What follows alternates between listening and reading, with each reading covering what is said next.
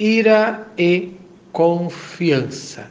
Vamos ler no dia de hoje o Salmo de número 46, que fala que Deus é o nosso refúgio e fortaleza. Deus é o nosso refúgio e fortaleza, socorro bem presente na hora da angústia. Portanto, não temeremos, ainda que a terra se transtorne e os montes se abalem no seio dos mares, ainda que as águas tumultuem e espumejem e na sua fúria os montes se estremeçam.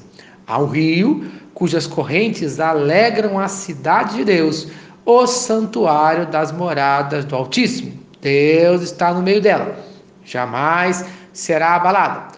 Deus a ajudará desde manhã. Bramam nações, reinos se abalam, ele faz ouvir a sua voz e a terra se dissolve.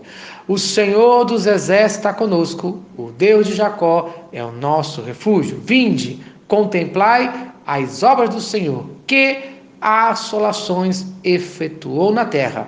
Ele põe fim à guerra até aos confins do mundo, quebra o arco e despedaça a lança, queima os carros no fogo.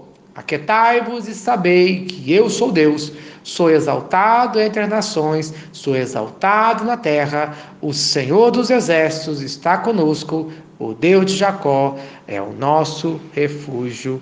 Amém. Estamos falando de Moisés e a sua ira.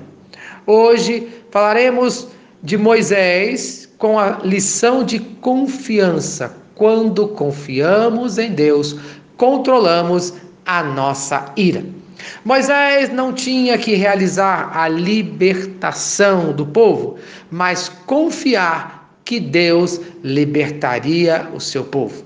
Note a diferença de Êxodo, capítulo 2, versículo 12, onde a sua ira levou Moisés a matar o egípcio. Agora, em Êxodo, capítulo 11, versículo 8, saiu da presença de Faraó ardendo em ira. Isto é, irar não é pecar, deixar Deus fazer a sua parte. E Deus tinha um plano, as dez pragas do Egito são a demonstração da sua ira. Quem iria atacar o coração espiritual daquele povo? Moisés? Claro que não, o próprio Deus. Esta é a confiança que precisamos ter Precisamos esperar Deus agir. Precisamos esperar Deus atacar as questões espirituais que estão encobertas para ver melhor toda a situação em questão antes de tomar qualquer atitude. Nós vamos estudar nos próximos dias o Salmo 46 e quais são as características de quem confia em Deus. Você confia em Deus? Nós vamos aprender, em primeiro lugar, que quem confia em Deus busca esconderijo nele. Em segundo lugar, vamos aprender que quem confia em Deus não precisa ter medo. Em terceiro lugar, quem confia em Deus é alegre. Em quarto lugar, quem confia em Deus é firme. Em quinto lugar, quem confia em Deus é grato. Em sexto lugar, quem confia em Deus tem paz. E em sétimo lugar, quem confia em Deus é tranquilo. E eu pergunto: você tem essas características?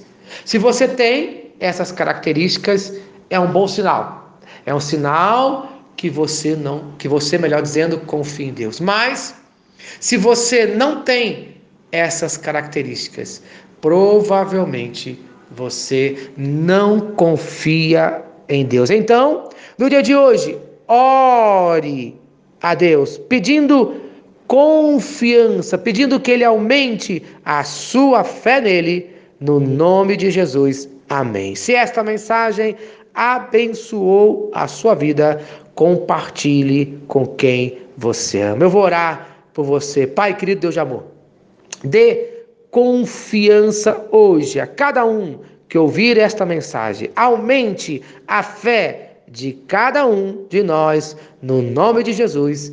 Amém e amém. Eu sou o pastor Eloy, sou pastor da Primeira Igreja Batista em São Miguel Paulista, localizada na rua Arlindo Colasso, número 85, no centro de São Miguel Paulista, São Paulo. E lembre-se, Deus no controle sempre.